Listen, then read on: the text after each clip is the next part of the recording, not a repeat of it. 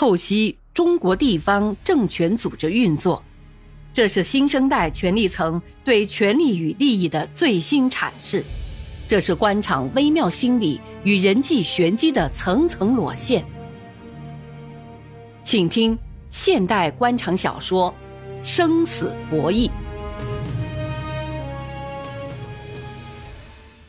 穆孝平仔细观察过刘王明，研究过他的家庭。五十岁出头是一个男人开始发现生命可贵的年龄。这个年龄段的男人沉湎于自己轰轰烈烈的回忆，留恋每一日的时光。过去没能得到的东西，现在想加倍的尝试。柳王明正处于这样一个年龄段。从他的眼色看，他的眼韵太重。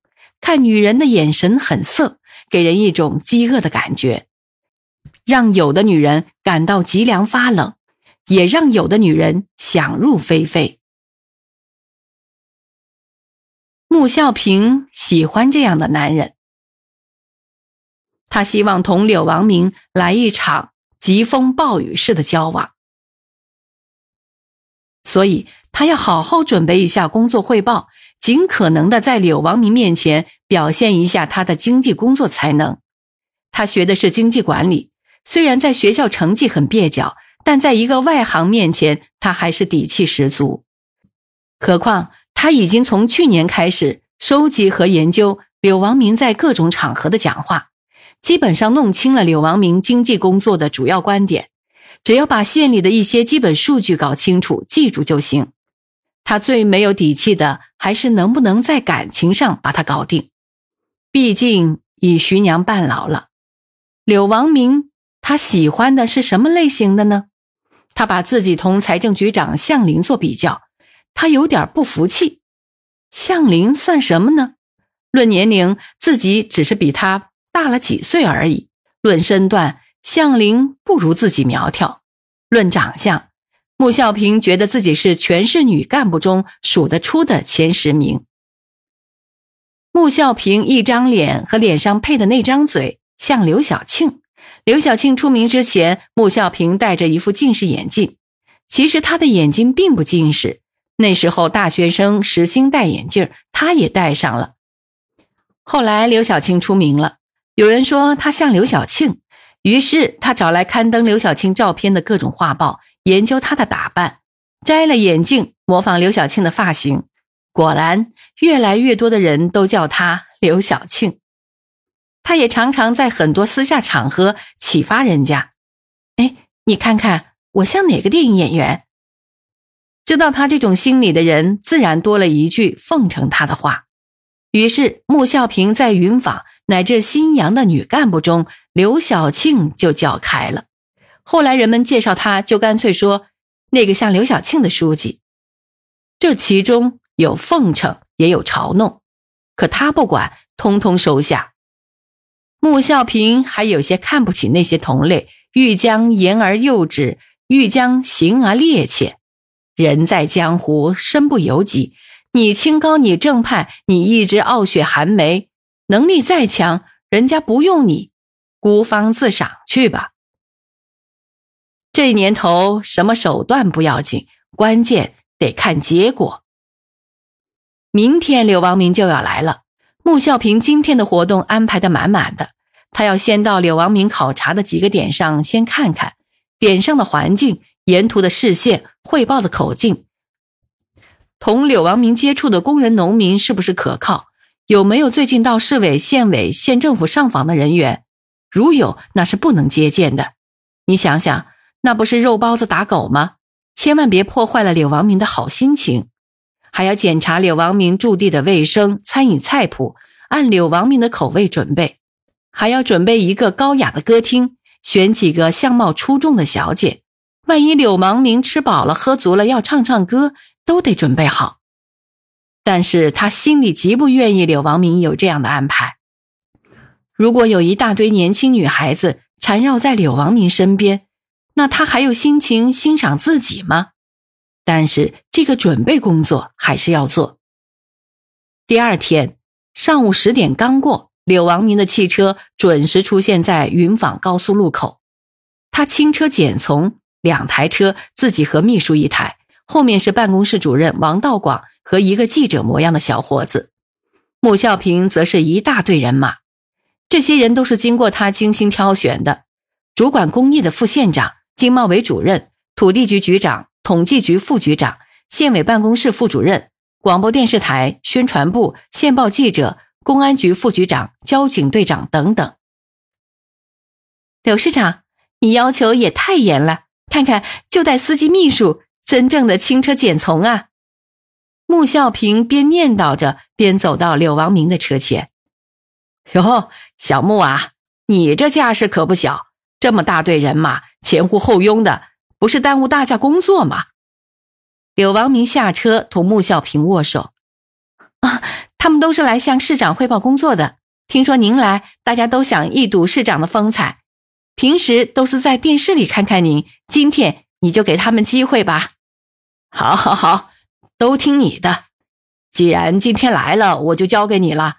你该让我多看几个点，把你云访最精彩的亮点给我们看看。哦，还要再看一个村，我要看看市委派驻基层工作组的工作情况。市委组织万名干部下乡，班子中有不同的意见。穆孝平是市委常委会后明白的，而且据说柳王明是坚决反对的。今天他要看工作组是什么意思呢？穆孝平当然很明白，他昨天就已经准备好了两个考察点。柳王明在穆孝平的陪同下，同随行人员一一握手，然后是警车开道，直奔云纺县民营工作园。穆孝平坐在柳王明的车里，边走边介绍工业园的情况。这是一个规模面积达三点七平方公里的工业园区，仅次于县城的规划面积。嗯，不错，要有点远见，不能小脚女人小打小闹。柳王明点头同意他的话。今后县里的民间资本也好，从外面引进的私营企业也好。一律进入这个园区，便于我们服务，也便于管理。您去年十一月十三日在县委书记、县长会议上说过，管理是品牌，开发区管得好，井井有条，就能吸引更多的客商。柳王明频频点头，他记不住去年是否讲过这个话，反正听着很舒服，证明他的话下面是认真学习过的。园区离县城不远。主要是考虑初创时要依靠县城已有的基础设施，供水供电，为客商降低开发成本，边开发边积累资金，完善基础设施。按您的指示，是边开发边完善，以完善促发展。柳王明听着不断点头。当时常委会讨论分歧很大，我说力主先干起来，有的说基础设施搞不起来，外商不来，要搞财政拿不出钱。向客商收费，增加了投资成本，人家不敢来。我说，既不要客商投资，也不要财政投入，完全用市场的办法解决。成立一家投资公司，财政借一部分资本金，然后到银行贷款，把基础设施搞起来，让公司经营这部分设施获利。嗯，不错不错，小木啊，看不出来你还很有经济头脑嘛。不瞒市长说。我就是学经济管理的，哦，那你现在管党群呢？是的，实际上做经济工作要更有利于发挥我的特长。穆孝平恰到好处的道出了自己的心里话：什么做经济工作，不就是想当县长吗？说话间，前面的警车在一块特大的广告牌前停下来，后面一列车队跟着停下。一群人从车里钻出来，广告牌上是工业园近期一个平方公里的规划，电脑做的高楼，花园式的厂区，街道宽阔，绿树丛林。但广告牌后面是一望无际的红壤丘陵，有几台推土机在旷野里吼叫着，头顶上冒着浓浓的黑烟，隆隆的机器声丝毫没有改变旷野的荒凉。指着远处几幢乳白色的厂房，穆小平介绍说：“现在园区有七家企业，一家制鞋厂，一家打火机厂，还有一家台资企业，生产残疾人用的轮椅。最近我们在谈一家高新技术企业，是几个留美博士生以技术入股一家外国公司出资金的外商独资企业，生产多肽原料药，投资七百万美金。对对对，是啊，要搞些科技含量高、附加值高的产业，这样才能提高你这个工业园的品位呀。柳王明赞扬地说：“嗯，市长说的极是，这应当成为我们招商引资的主攻方向。我们为了把这个制药厂拉过来，穆书记都答应无偿转让土地给客商呢。”土地局长说。王道广站在柳王明的身后，心不在焉的听着穆孝平的介绍，嘴角挂着几分冷笑。他在办公室工作多年，来这里不下十次，陪同过市里各套班子的领导，省里有关部门的头头来这里视察。这个工业园的来龙去脉，他比穆孝平更清楚。也许是穆孝平清楚，不说真话。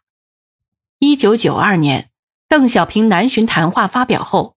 在思想更解放一点、胆子更大一些、发展的更快一点的热潮中，新阳大地从南到北兴起了一股开发区热，云纺也开动了几台推土机，推出了现在这片地。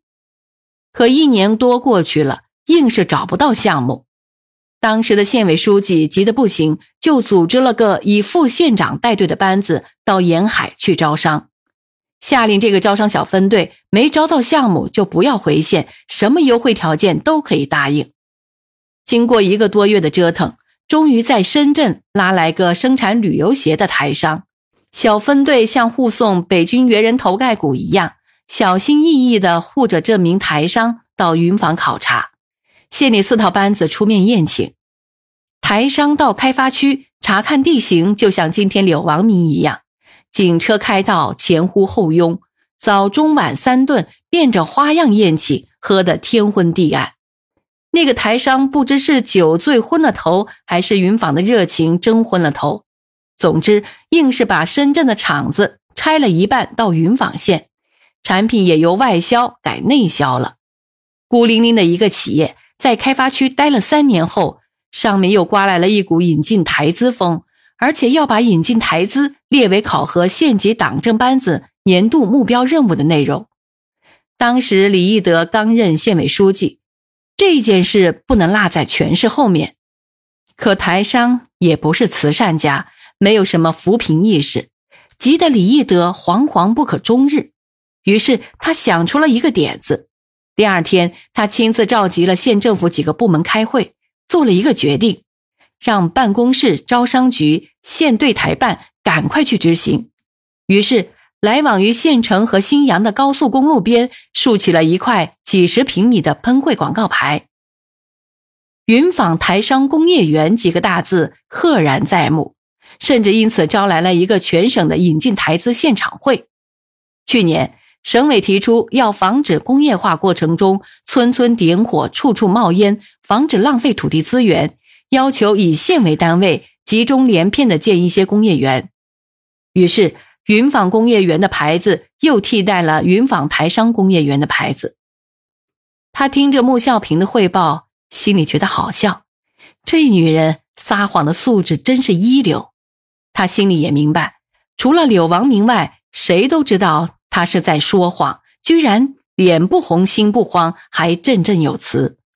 同时，他也观察到了柳王明对工业园的兴趣远不如对穆孝平本人的兴趣，他也知道自己该干些什么了。